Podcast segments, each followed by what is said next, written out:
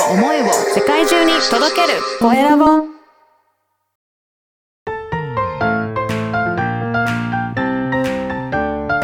聞く力能力技術魅力があるのに伝わらない社長へ。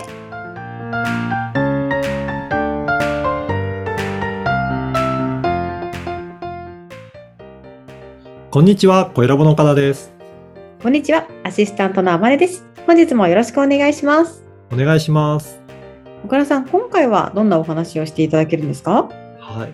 今回はですね、このポッドキャストのようなアーカイブコンテンツを発信するメディアと、ライブ配信をするメディア、まあ、それの違いについてお話ししようかなと思います。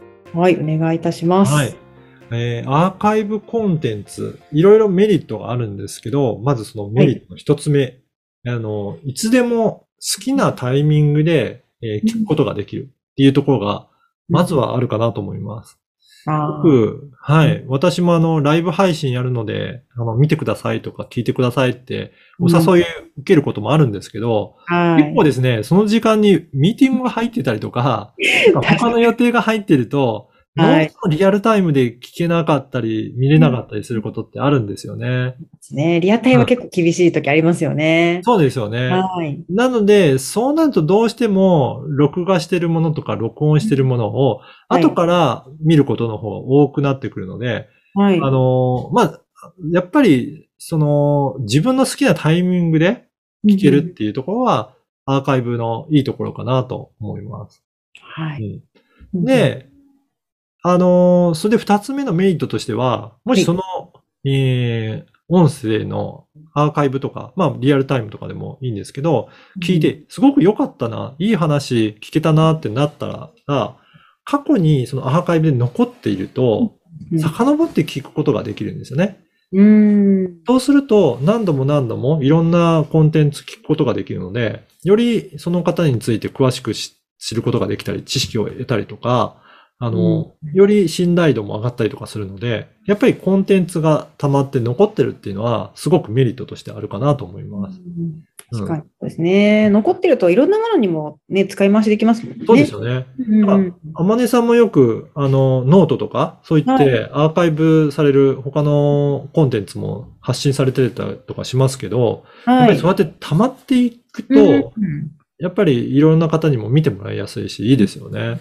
そうですね。うんいいですね。うん。なので、そういったアーカイブのメリットもあるかなと思います。はい。そして、まあ、3番目としては、やっぱりアーカイブにあるので、結果的にはより多くの方に聞いてもらえる、そういった場になるかなと思います。うん。これ、やっぱりリアルタイムだけだと、本当にその時に集中して聞いてもらわなきゃいけないんですが、アーカイブブだと、まあ、好きな時に聞いてくださいっていうことで、意外と後から聞き直してもらったりとか、いいなと思った時に、遡って聞いた時にも再生されたりとかするので、あの、積み重なっていくと、非常に多くの方に聞いてもらってるなっていうのがあります。はい。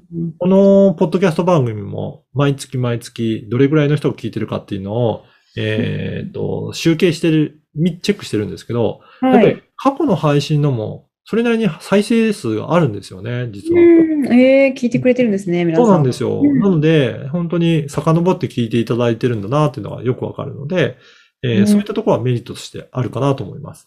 はい。まあ、一方で、えーリアルタイムでの、えーやり取りができないので、まあ、この、あのー実際に発信してるときに、うんこの時に質問したいっていうような意見をすすぐに拾い上げることはできないので、まあ、はい。そのあたりは、あの、リアルタイムの良さっていうのはあるかなとう思います。んうんうん。まあただ、あのー工夫の仕方次第では、事前にこんなこと聞きたいですとか、こういうことを教えてくださいっていうのをいただければ、ある程度答えることもできたり、で、うんこの番組もそうですけど、番組を聞いた感想を後でいただくことによって、また別の回でお答えすることもできたりとかするので、まあはいそういったちょっと時間はタイムラグはありますけど、えーリスナーさんとのやりとりもできなくはないので、まうんあそういった工夫をしながら発信していただけると、すごく、えーいいのかなと思います。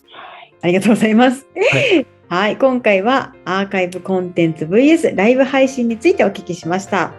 LINE 公式でもビジネスに関することや、ポッドキャスト活用方法なども掲載しています。質問も大歓迎です。よかったらチェックしてみてください。